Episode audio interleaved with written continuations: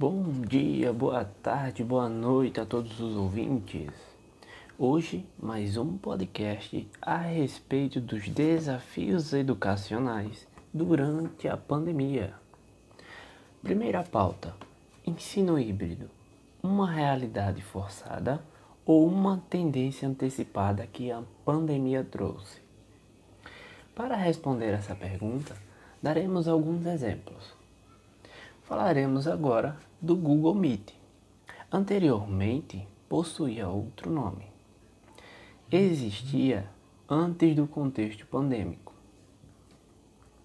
A, a sua mudança de nome começou a ser notificada aos seus usuários em meados de 2019.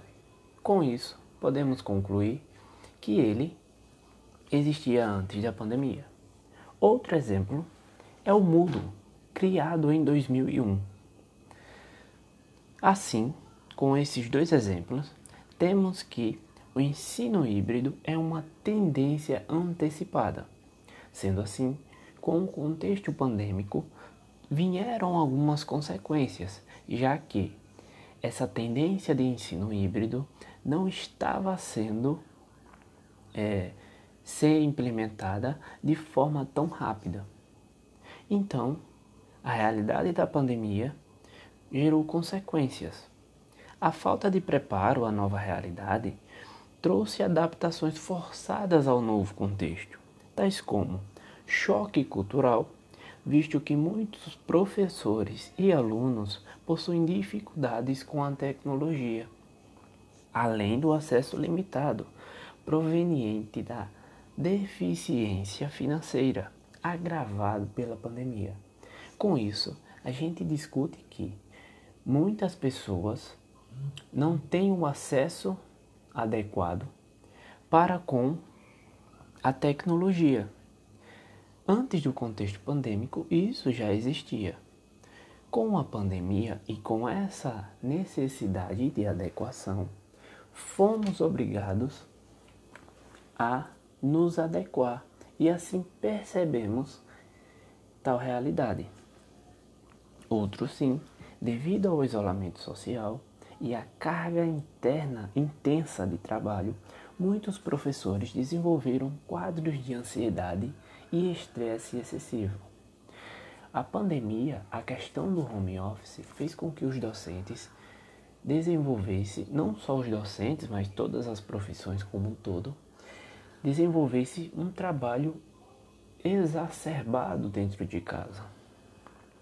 Segunda pauta: metodologias de ensino. A oportunidade de desenvolver pesquisas ou de colocá-las em prática. A resposta dessa, desse questionamento é bem simples.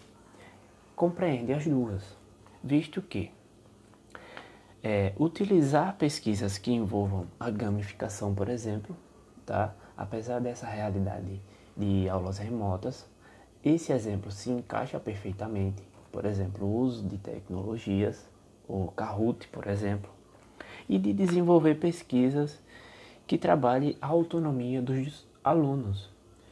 Essa autonomia dos alunos que é necessária para a pandemia se encaixa perfeitamente nos parâmetros da BNCC. Veja, o parâmetro da BNCC prevê esse modelo de autonomia que, consequentemente, se encaixa com o modelo híbrido. Terceiro, assistência das universidades. Os alunos vulneráveis ficaram assim ou já viviam essa realidade? A universidade ela já fazia esse papel através das bolsas, através da internet aberta, a exemplo da própria UFAL, e acesso a computadores. Então, com o contexto pandêmico, a universidade se adaptou propondo a utilização de chips e inserindo crédito neles para que os alunos tivessem acesso às aulas remotas. Por aqui encerro a apresentação.